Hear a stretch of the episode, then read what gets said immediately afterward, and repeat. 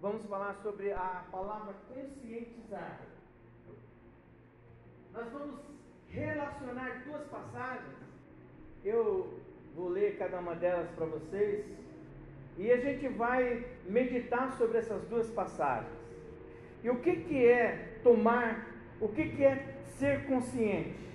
É tomar consciência, é ficar ciente de alguma coisa, é conhecer algo que não estava muito claro na nossa mente, é trazer de volta ao consciente o que estava bloqueado ou esquecido. Isso é ter consciência. Ter consciência é conscientização. Palavras relacionadas à consciência é despertar. A gente fala, aí eu me despertei, aí eu tomei consciência, aí eu mentalizei, tomei consciência, eu consciencializei. Nunca tinha escutado, mas achei interessante. Existe essa palavra também, tomar consciência.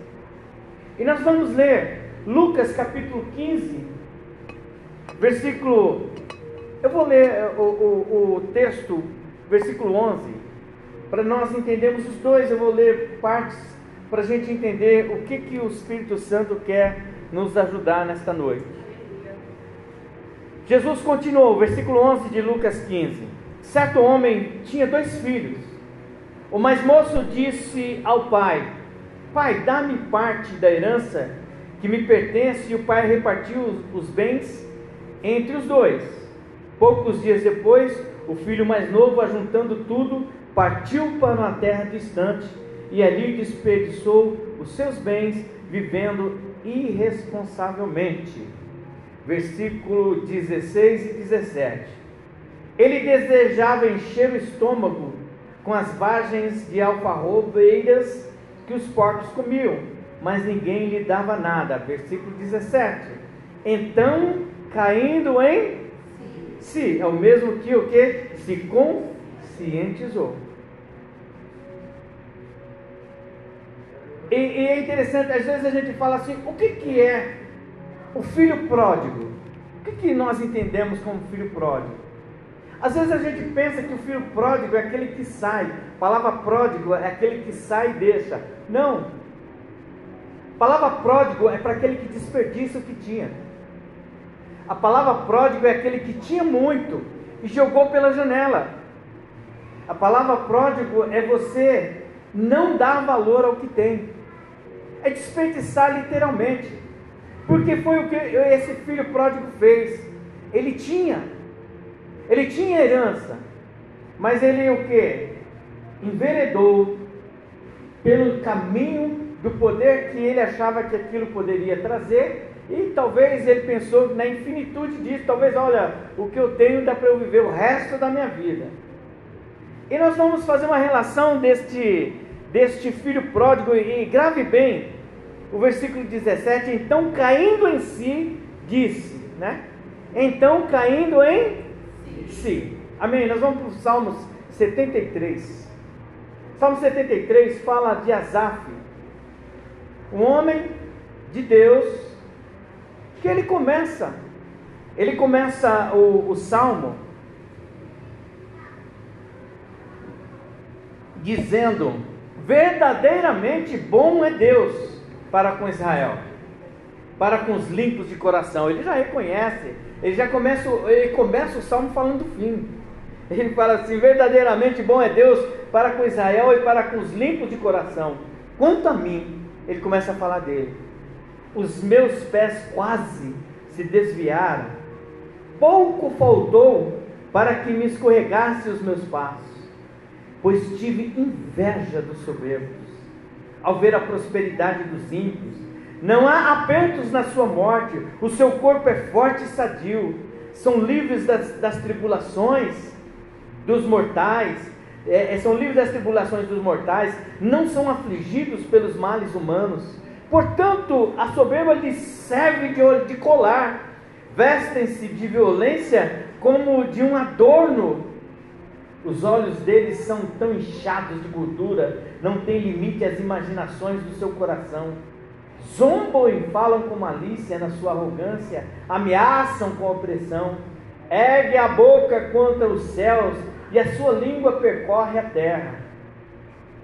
Verdade, na, versículo 13, ele diz assim: na verdade, porque é, é, o, o, o, o salmista aqui, ele está olhando para a vida, a vida do, do, povo do mundo, e ele está olhando e falou: mas esse pessoal vive melhor que eu que estou na igreja. Esse pessoal, olha aqui, olha aqui que eles fazem, e eles são arrogantes, e eles são prepotentes, e vai indo.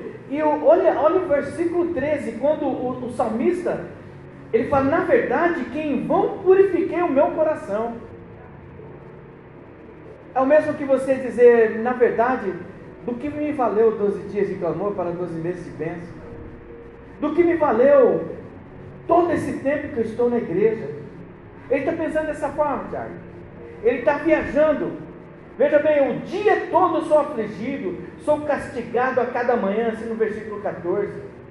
E, e ele vai falando no versículo 16: quando tentei compreender isso, fiquei sobremodo perturbado. Quer dizer, quando a gente tenta entender as coisas que nós não conseguiríamos nunca entender, vamos ficar sobremodo o que?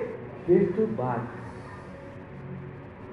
E aí vai um, um, um, uma coisa para a gente meditar. Irmãos, existem coisas na vida que nós nunca vamos ter respostas.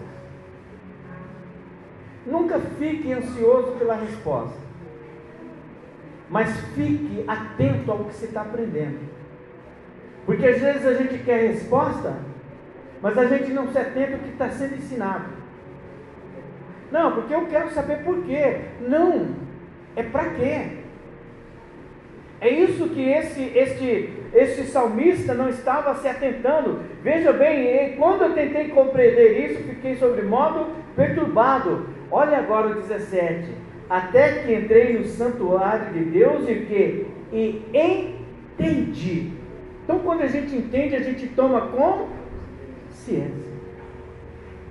E é interessante, existem coisas que nunca conseguiremos explicações. Mas existem coisas que a nossa consciência nos apontará o caminho, principalmente quando essa consciência está pautada na palavra de Deus. Aí você vai falar, pastor, que, qual a relação? Qual é a relação desses dois textos? Texto nós falamos do homem que estava na casa do pai. E que ele olhou para o mundo talvez como Asaf olhou. Ele olhou e viu que os, o mundo era assim, assim, assim. O que, que ele faz? Pai, me dá a minha herança, porque eu vou sair da sua casa. Eu vou viver a minha vida. Aí, mas pastor, eu não estou entendendo porque qual a diferença do Asaf? Um mentaliza joga no coração e faz. O outro mentaliza, joga no coração, mas entra na presença de Deus. É diferente, veja bem, então as respostas são diferentes. Esse é o grande, é, é isso que o, o Senhor colocou no meu coração. Porque, irmãos, a questão é nós, muitas vezes, nós estamos dentro da casa do Senhor. Aspiramos por algumas coisas que não, aqui não estão, mas buscamos resposta em Deus. E no entanto, quando ele diz: Até que entrei no santuário de Deus e entendi o fim deles. Porque é isso, irmãos, que nós devemos fazer. Ao contrário desse moço, ele não, ele se deixou ser invadido pela ausência do pai, porque ele perde a ausência do pai. Esse pai é Deus. Esse pai é Deus, ele tipifica Deus. A Bíblia diz que o pai ficava no portão todos os dias esperando a volta desse filho.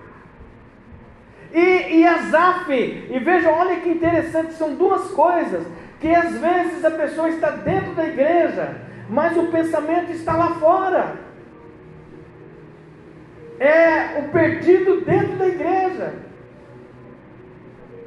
Por Porque às vezes está dentro da igreja, mas o pensamento não está na palavra. Está dentro da igreja, mas o pensamento está distante. Nós estamos falando o que está acontecendo agora, nesse momento, a palavra que está sendo ministrada, mas a pessoa está em outra, outra dimensão, em outra situação. A pessoa está pensando em outras coisas.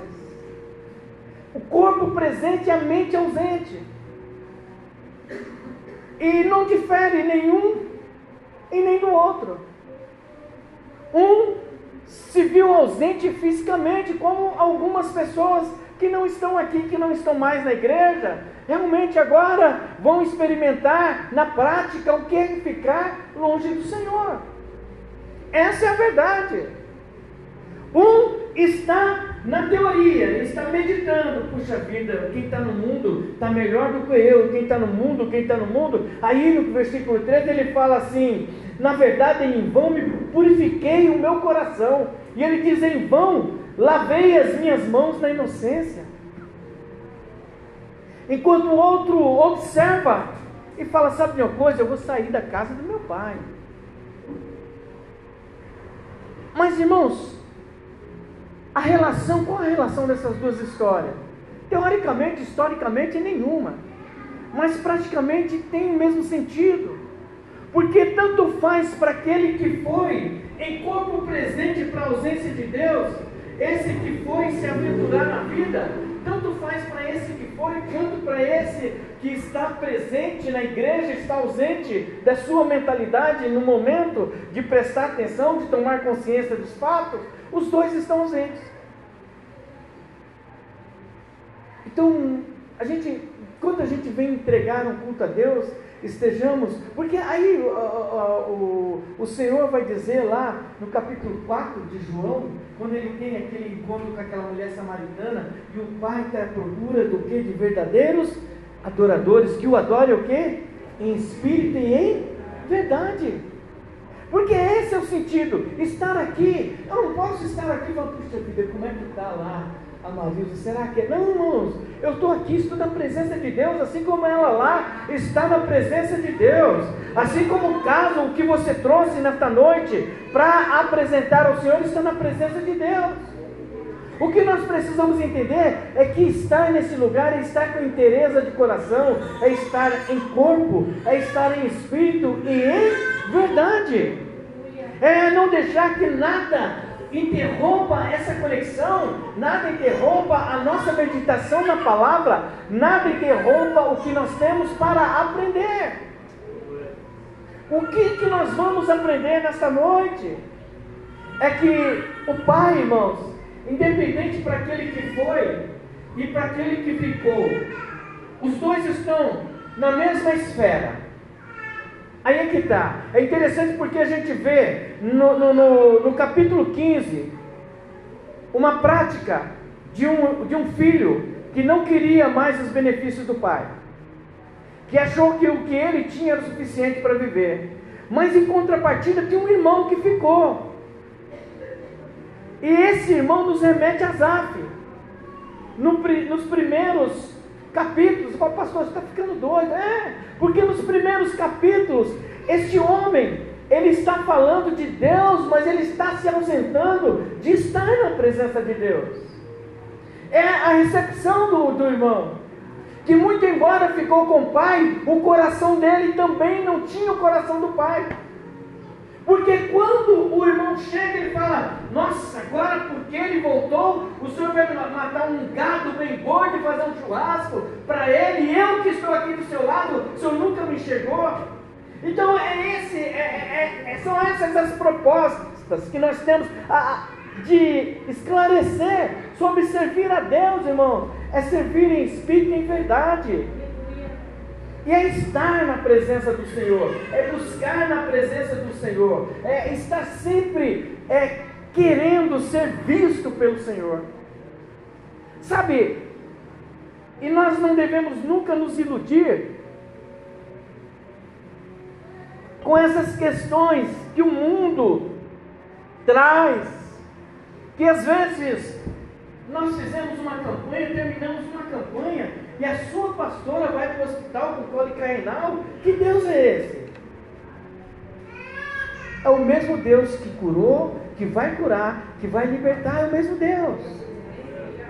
É isso, irmãos, é isso. O Azaf ele está entrando em dúvida. Ele fala que eles zombam, erga a boca e fala um monte de besteira. E começa a falar, e ele fala, na verdade, olha, eu chego a ter dúvida de tudo que eu fiz, de tudo que eu me purifiquei, porque eu me mantive nessa inocência. É como diz, por que, que eu não fui para a galera, né? Por que, que eu não fui para o mundo? Isso é uma consciência humana. E essa foi a consciência humana desse moço a princípio.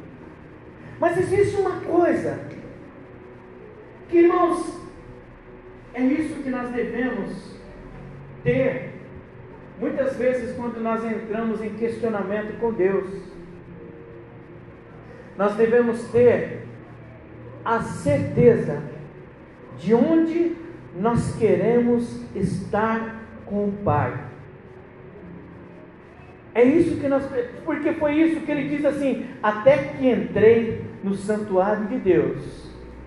E lá em Lucas, no versículo 17, ele diz o que? No versículo 17 do capítulo 15, ele diz: Até que eu tomei consciência, então caindo em si. Diz. E aquele homem então tomou consciência de onde ele estava ele sabia que na casa do pai haveria coisas muito mais especiais, haveria um tratamento muito mais digno do que aquele tratamento que ele estava, que ele estava sofrendo por conta de ser um filho pródigo de ser um homem gastão, de ser uma pessoa que não deu valor para as coisas que ele tinha. E quando nós estamos na casa do Senhor e estamos pensando em outras coisas, nós não estamos valorizando o que nós temos. E, irmãos, é, é, entendam bem, nós precisamos olhar para a casa do Senhor, para onde, aonde nós temos nos alimentado e agradecer a Deus pela palavra. Palavra de Deus é alimento, é alimento. Sabe o que tem nos alimentado, o que tem nos, nos fortalecido? E foi o que esse filho pródigo não fez, e era isso que o Azaf também estava pensando. Ele falou, poxa, mas do que me valeu ter me santificado? Do que me valeu ter orado? Do que me valeu aí falar até que entrei na presença, no santuário de Deus? É isso que nós precisamos entender. Uma hora a vida vai falar assim: Ei, não estava aí, peraí, onde você está querendo chegar com esses pensamentos? Ou onde você chegou com essas atitudes? Um foi em pensamento, o outro foi em atitude. Tanto um quanto o outro. O que é mais importante que eles chegaram a ter uma consciência de que o caminho que eles estavam percorrendo era caminho de morte, era caminho de distância do Pai. É isso que nós precisamos entender. Eclesiastes 8, 8 17 diz assim: Cheguei à seguinte conclusão sobre tudo quanto Deus tem realizado na terra. Ninguém é capaz de compreender o que se faz debaixo do sol. Por mais que se esforce para desvendar o sentido dos acontecimentos, não foi dado ao ser humano o poder de entender todas as ações de Deus. O sábio pode até asseverar ou querer compreender, entretanto, na realidade, jamais conseguirá explicá-las. É isso que eu quis dizer para vocês, irmãos. Tem coisa que a gente só tem que obedecer. Obedeça a Deus. É o que esse moço devia fazer. Filho, fica em casa. Filho, não precisa ir para o mundo para você conhecer, porque a gente não precisa nós não precisamos testar. Sabe, eu, eu, eu não sei, de repente, talvez alguém pense, ah, que eu não vou mais para a igreja, eu não sei o que está pensando da vida ministerial, de tudo que está acontecendo. A pessoa fala, ah, sabe de uma coisa, eu, sabe, a gente não precisa dessa miséria que esse homem passou. Nós não precisamos disso, nós precisamos nos fortalecer em Cristo Jesus nos fortalecer, que o, o fala, até que entrei no, no santuário e compreendi. Sabe, a gente tem que entender, irmãos, as coisas são sempre repetitivas. Pessoas entram e saem da igreja, entram e saem da igreja, entram e saem da igreja e as coisas são repetitivas. Acontece o mesmo com ele que aconteceu com o outro, com o outro, com o outro. Ah, o esfriamento, o esfriamento, quando você vai tentar falar de Deus, você bate assim, ó, é pedra dura. Coração de pedra, mas o que, que leva a isso? Os pensamentos que vão, que vão entrando dentro do nosso coração. É a gente pensar, ah, não, igreja, não, hoje eu não vou não. Acho que eu não vou quarta-feira também não. Ah não, tá legal. E a gente nunca assume que é a gente que está se esfriando. A culpa é do pastor, a culpa é da pastora. A culpa é disso, a culpa é daquilo. Mas irmãos, quem se esfria? Ninguém esfria de fora para dentro, irmãos. E o pastor, e ninguém tem o poder, a não ser o Espírito Santo, de entrar dentro do seu coração. Por isso que não justifica. Quem trabalha a frieza não é o pastor. Quem trabalha a frieza somos nós, que a gente vai dando ouvido conforme o, o Azaf. Ah, não, não, está. E a gente vai trabalhando e vai se esfriando. É uma pedrinha de gelo aqui, outra pedrinha de gelo ali. Tá, tá, quando a gente vai ver, petrificou tudo. Petrificou tudo.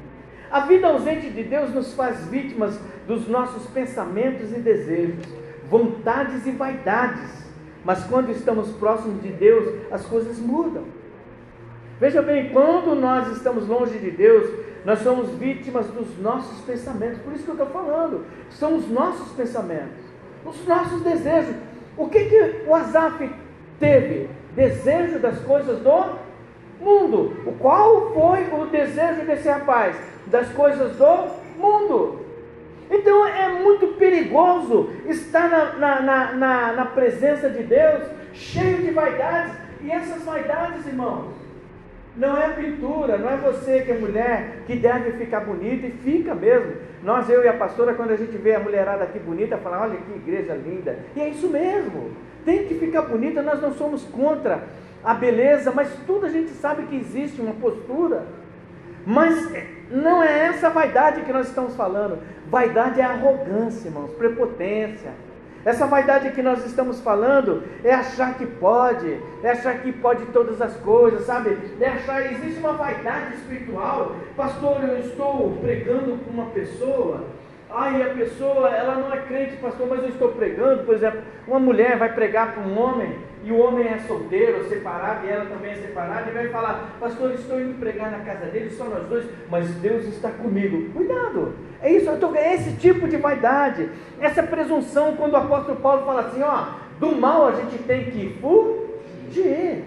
O, o, o apóstolo Paulo não fala para ninguém enfrentar coisas que são da carne. Ei, irmãos, essa carne aqui, ó, ela não tem poder sobrenatural de, de, de, como é que eu falo, de viver eternamente. Mas essa carne, se você der vazão para ela, te leva para o inferno. Essa é a verdade. O poder da carne é esse: persuadir cada um de nós. O poder da carne é falar como Azaf falou, é fazer como esse filho pródigo fez. Ah, o mundo tem muitas atrações. Aqui na casa do pai não tem nada. Então nós devemos entender que é isso, porque a, a questão de, de ser filho, filho pródigo, pensamento de filho pródigo, ou pensamento de Azaf, está muito relacionado. E é interessante, eu quero tirar esse, esse, esse, como é que eu falo? Esse clichê da gente achar que filho pródigo é porque deixou o pai. Filho pródigo não é porque deixou o pai. Pródigo é aquele que gasta demais, esquece isso é o gastão. Você pode, se alguém tiver, quiser procurar no Google aí, vai ver aquele que desperdiça, aquele que joga dinheiro pela janela. Ele não tem nenhum receio de olhar para o sacrifício do pai e jogar fora. É o que muita gente faz com isso aqui. O sacrifício de Jesus. Então é essa a, a entonação desse nosso desse nosso encontro, desse nosso culto nessa, nesta noite, é nós entendermos que nada podemos fazer longe do nosso Pai. Nós precisamos em tudo que ah, ah, nós estamos, o que está passando pela nossa mente, o que passa pela minha mente, o que passa pela sua mente, é algo que nós devemos apresentar diante do altar do Senhor para ver se tem aprovação ou não. Sabe, nós devemos entender sobre isso. Nós, veja bem, colocar diante do Senhor para ver a aprovação do Senhor, não é aprovação minha, não é aprovação nossa,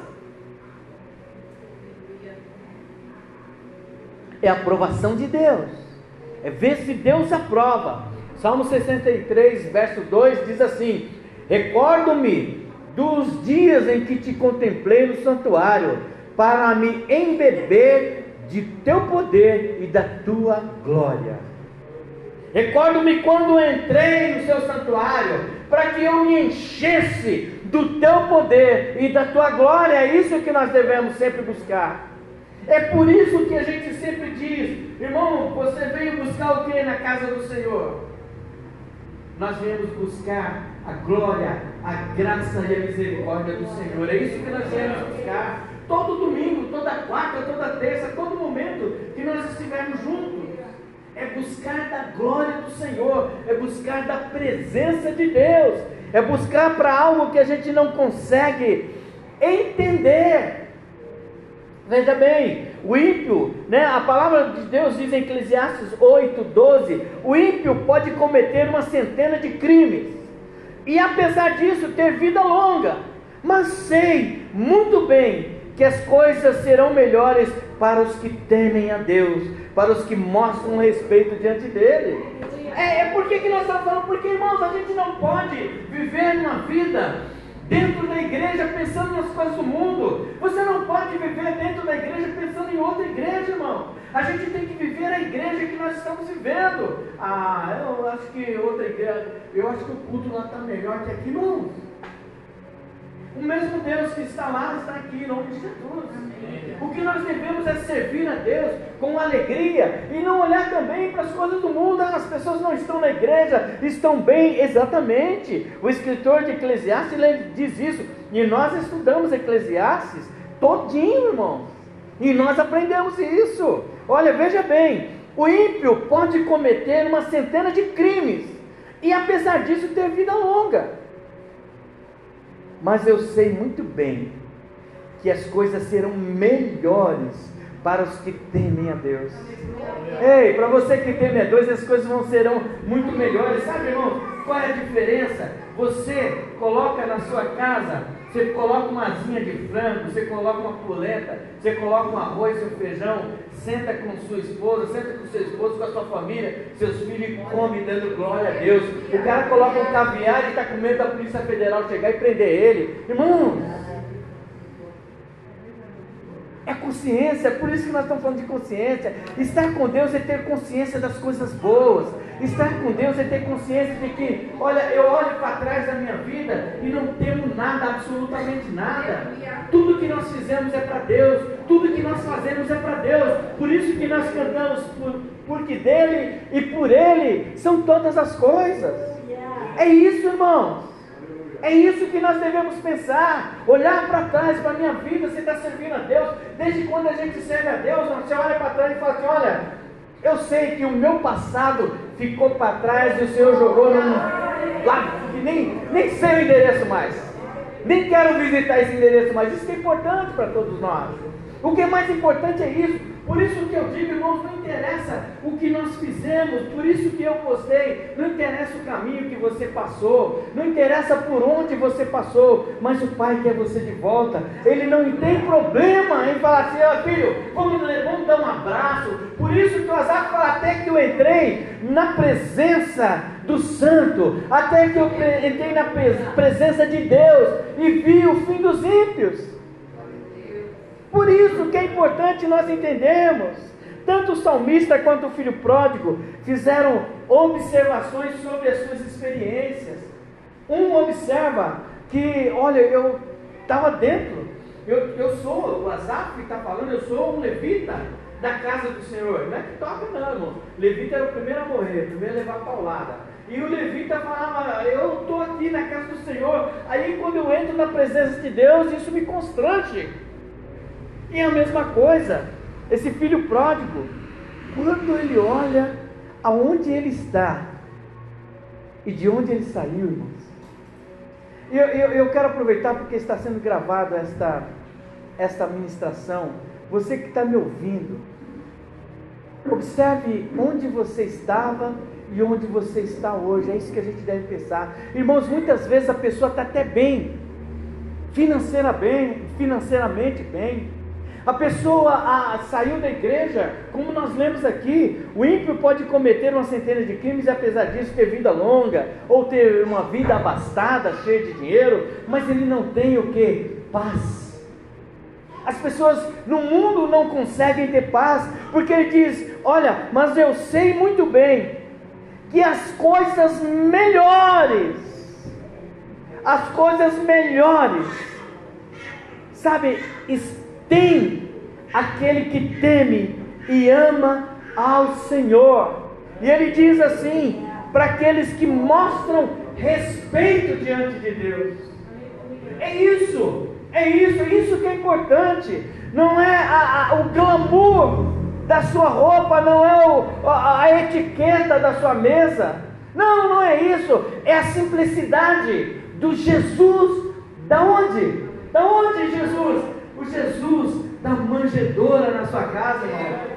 É isso, é o Jesus que ah, o povo queria tanto. O homem da espada, o homem da coroa, visível aos olhos dos homens. Não, mas a coroa dele era uma coroa espiritual de glória. A coroa de Deus não era a coroa que os homens tocaram, nem foi a coroa de espinho. Pelo contrário, a coroa de Jesus foi a coroa de glória. Ele superou todas as dificuldades, ele superou todos os insultos, ele superou todas as, as dores para vestir o que? Para colocar sobre ele a glória de Deus que estava sobre ele. Essa é a diferença. Essa é a diferença. E se nós estamos com Ele, seremos glorificados o quê? Com Ele. É isso que nós precisamos entender. Então esses homens tiveram esse, é, essa experiência. Um de já ter estado na casa do pai, e outro, a observação é de quem não estava na casa do pai. Um estava na casa do pai e o outro estava ausente da casa do pai. Mas ambos não fazia muita diferença, porque um homem, entenda bem, irmãos, um homem ele precisa ter interesse onde ele está. E quando eu falo homem, é homem e mulher, ele precisa ter interesse. Por isso que, conforme nós falamos, lá em João 4, ele vai falar: olha, o Pai procura verdadeiros adoradores, o que o adorem em espírito e em verdade. Você precisa estar aqui, com o seu corpo, com a sua alma e com o seu espírito neste lugar, para adorar ao Senhor. É isso que nós precisamos entender. Veja bem, um pensou bem antes de tomar atitude, o outro tomou atitude e agora sentia na pele o que é estar na ausência de Deus. Veja bem, um pensou, ele foi pensando, e, e, e, e, o que é mais interessante, irmãos, a nossa mente é algo muito fértil. Você precisa, e todos nós precisamos, do que, que nós estamos alimentando a nossa mente. Em nome de Jesus, igreja, eu quero que todos vocês pensem sobre isso. Assim, o que está entrando na sua cabeça? É bom, lembra do filtro do crente que eu falei, Filipenses 4,8? Sabe, começa a valorizar isso. É bom, tem dignidade nisso que você está ouvindo, tem louvor. Sabe, se você contar para alguém, olha, o Tiago, o, o Fagner, aí eu vou falando, e você vai pensando no que você ouvir, você tem que ter um filtro de Filipenses 4,8. É bom, é agradável. Por quê? Irmãos, a, a grande. Eu, eu, acho que a grande percepção de, disso é nós sermos crentes de verdade. Porque você não precisa, eu, eu por exemplo, eu chego e falo do Fagner. Você não precisa chegar no Fagner e falar, olha, o pastor está falando de você. Você vem em mim e fala, poxa, pastor, Fagner tem uma visão tão diferente dele, ele é um homem tão bom um pai de família, um cara que tem orientado a, a família dele, isso desmancha, sabe, desmancha o ciclo da difamação, isso desmancha o período em que isso poderia perpetuar. Então é importante nós sermos crentes de verdade exatamente por isso, irmão. Sabe, uma igreja sadia é exatamente desmanchar, é diluir esse tipo de coisa. Sabe, nós somos, a Bíblia diz que nós somos um só corpo. Então a mão não pode querer destruir a outra mão. Irmãos, veja bem, a, a, a, o diabetes é uma das doenças piores que tem no mundo. O diabetes é uma das doenças que mutila. E o que, que é mutilar? Ela vai arrancando os membros. A pessoa perde o dedo, perde parte do pé, perde parte da mão e vai fazendo isso. Qual é a alegria do corpo? E muitas vezes, irmãos, naquilo que nós falamos um do outro, nós estamos cometendo essa, essa, essa mutilação. E a gente precisa tomar cuidado com isso, porque somos a igreja de Deus. Somos filhos amados de Deus. Nós nos abraçamos, irmã Zenilda, como irmãos. E como é que irmãos dá garfada no outro? Irmãos, a gente precisa cair por terra tudo aquilo que se assemelha ao mundo neste lugar. Nós devemos lutar para que isso não aconteça. Nós devemos, nós queremos a, a presença de Deus nesse lugar. Então tira a ausência do homem para que entre o que é a presença de Deus. É isso, então, quer dizer, esse homem, muito bem, a atitude deste, deste homem que vai para o mundo o coloca numa condição em que ele começa a lembrar da casa do pai. E o outro que não saiu, mas estava ausente também, é isso que é o cuidado que nós devemos ter. Então, qual é a palavra de hoje? Conscientização é estar de verdade neste lugar. É estar de verdade neste lugar. Veja bem, o, o, o Eclesiastes no capítulo, aliás, o Salmo de número 119, versículos 59 e 60, ele diz assim: Refleti em meus caminhos e voltei os meus passos para os teus testemunhos e me apresentei, não hesitarei em obedecer os seus mandamentos. Olha que coisa fantástica! Refleti em meus caminhos e voltei os meus passos, irmãos. Não tem problema em voltar os passos. O que a gente não pode é caminhar em passos largos para o inferno. O que nós não podemos é caminhar em passos largos para a distância do Senhor. Nós não podemos caminhar em passos largos, largos para distante de Deus. E glória a Deus que nem esse, e nem o outro, nem a, o Azaf, nem o filho, é o filho pródigo, né? E, nem ele. Porque quando caiu na consciência, quando cai no entendimento, aí ele diz uma coisa, no versículo 18, e é isso que a gente precisa entender. Lucas 15, 18: Levantar-me-ei, tomarei o caminho de volta para o meu Pai. Que coisa linda!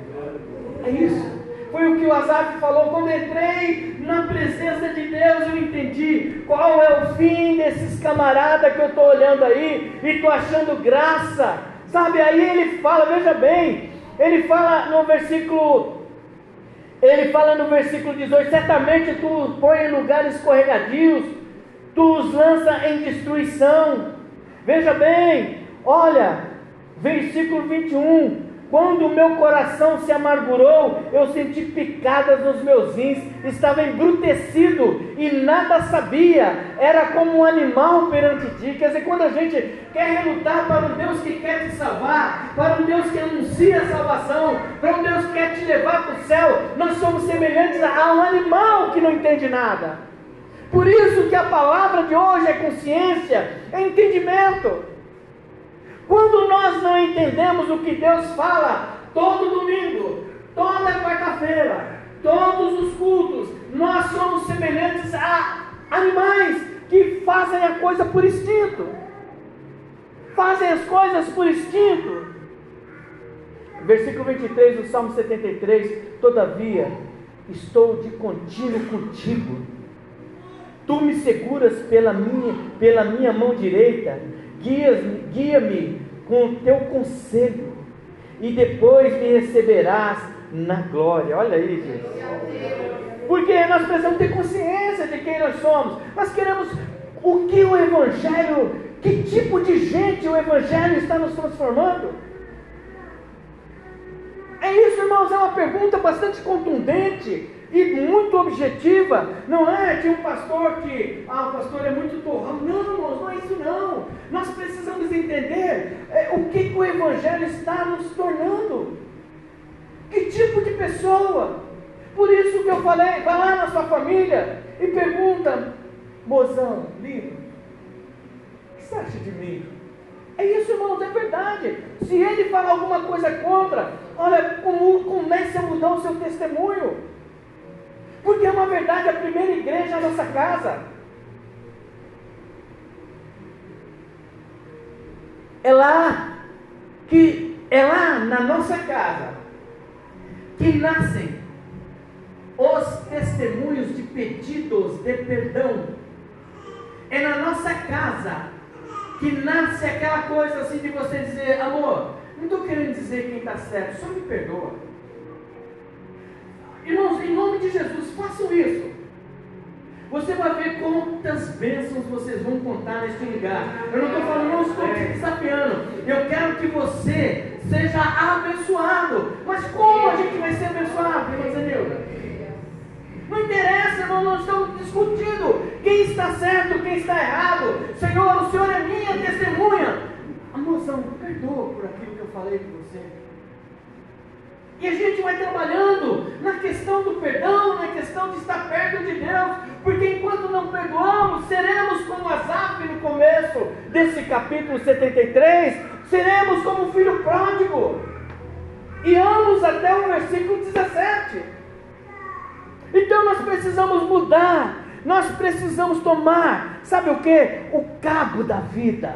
Sabe, a gente solta o cabo da nau, a nau é o, é o navio. E o cabo é a forma como a gente conduz. A gente precisa tomar a, a, a vida.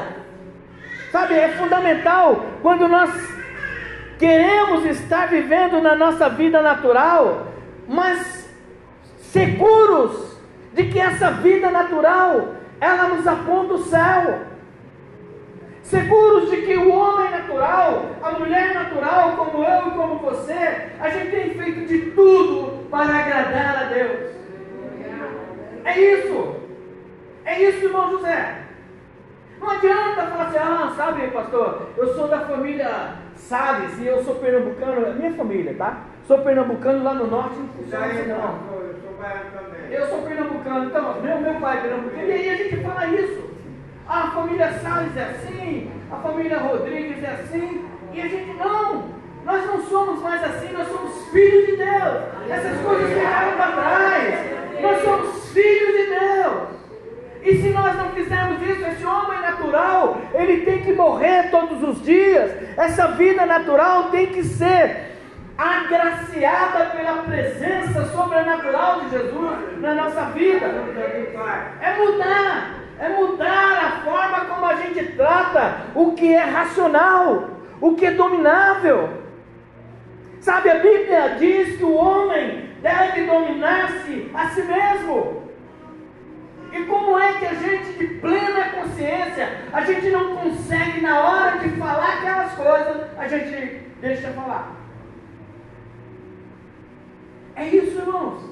É isso. A diferença de um de Azaf e do filho pródigo é quase nada. É tempo. Agora a igualdade é semelhante.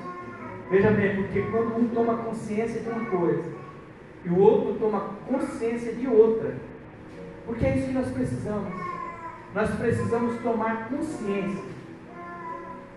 Não, não é questão de onde nós estamos, é questão de onde nós queremos chegar. É isso. Não é onde você está, porque um estava dentro de um chiqueiro, o outro estava dentro do templo, mas ambos estavam distantes de Deus. O pensamento de um o coloca na mesma condição daquele que estava no chiqueiro. Porque ambos não estavam na presença do Pai. E o que vai igualar esses homens é que eles entram em si. Eles tomam consciência do caminho que eles estavam para percorrer. Um já havia percorrido, mas a experiência foi ruim. Talvez já estava atolado, literalmente atolado dentro do chiqueiro. E o outro, a mente o consumia. Aí o Azaf fala: Quem? A quem tenho eu no céu senão a ti? E o outro vai e diz assim: Levantar-me-ei e tomarei o caminho de volta para o meu pai. Ao chegar, ao chegar lhe confessarei: Pai, pequei contra o céu e contra ti. Foi o que Asaf fala e foi o que Davi fala no Salmo 51. Pequei contra o céu, pequei contra ti. E o que é mais interessante, versículo 27, para nós caminharmos para o encerramento. Os que se distanciam de ti perecerão. Tu destrói todos aqueles que te são infiéis. Aí, versículo 28, ele vai repetir o que está lá no começo do verso 1, 73. Mas para mim, para mim, diga assim, diga assim, para mim, bom, bom é, é aproximar-me aproximar de Deus. Glória a Deus. E ele ainda diz assim: Pus o meu refúgio no Senhor Deus, anunciarei todas as suas obras. Por quê? Além de Deus, irmãos, e que é interessante, a gente vai entender que Deus, além de trazer, resgatar o filho, vai fazer desse filho alvo da missão, alvo de testemunho, de ir e anunciar o Evangelho. Os desafios da vida nos empurram para muitas coisas que nos distanciam de Deus, isso é uma verdade. Mas a gente tem que ter uma confiança, irmãos. Está difícil, eu sei que está difícil, mas Filipenses 4, 4, 19. O meu Deus suprirá todas as necessidades de vocês, de acordo com a sua gloriosa riqueza em Cristo Jesus. Ei, como é que eu faço isso? Aí o Pedro vai responder para nós, 1 Pedro 5,7. Como é que a gente entende que Ele vai suprir as nossas necessidades? Lancem sobre ele toda a sua ansiedade, porque ele tem cuidado de cada um de vocês. É isso, é isso. Assim vamos nos aproximar do trono da graça, com toda a confiança, a fim de recebermos misericórdia e encontrarmos graça que nos ajude no momento da necessidade. O Senhor é quem nos supre no momento da nossa necessidade. Não desvie. A palavra de Deus é assim que nós não devemos desviar o nosso olhar nem para a direita nem para a esquerda. Olhar para o autor e consumador da nossa fé. Por isso, nunca se desvie. Não tente experimentar o mundo achando que lá vai ser melhor do que a presença do Senhor. Nunca vai ser melhor. Olha, a felicidade que a igreja propõe, e eu não estou falando de, de placa, estou falando da presença de Deus. É algo inacreditável a felicidade que Deus dá para mim e para você, que olha para Ele e coloca nele toda a nossa confiança. Para nós encerrarmos, vamos repetir Hebreus 4,16. Assim, aproximemo-nos do trono da graça foi o que o Azaf falou quando eu me aproximei. Se aproxime do Senhor. Do todo trono da graça com toda a confiança, a fim de recebermos misericórdia e encontrarmos graça que nos ajude no momento, ó, graça que nos ajude no momento da necessidade. Amém? Glória a Deus, aplauda o Senhor Jesus.